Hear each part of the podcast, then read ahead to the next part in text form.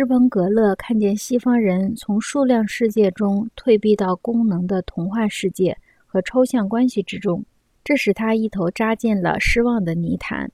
他写道：“经典数学最珍贵的东西是如下的命题：数是可以感知的一切事物的本质。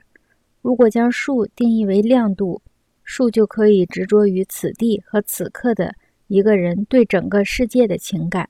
在这个意义上说。”计量意味着对亲近和有形的东西的计量。部落人那种入迷的气息从施彭格勒的每一页著述中散发出来。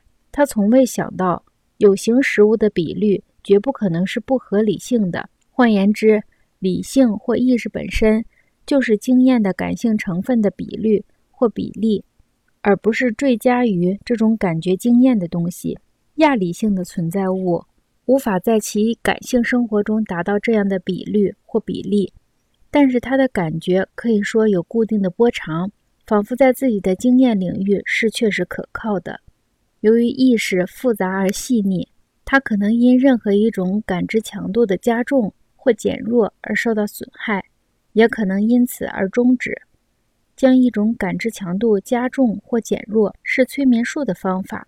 用一种新兴媒介加强一种感知，可以使一个社区全部陷入催眠状态。因此，当施彭格勒认为他看见现代数学和科学放弃视觉关系和构造，而转向关系和功能的非视觉理论时，他宣告了西方的没落。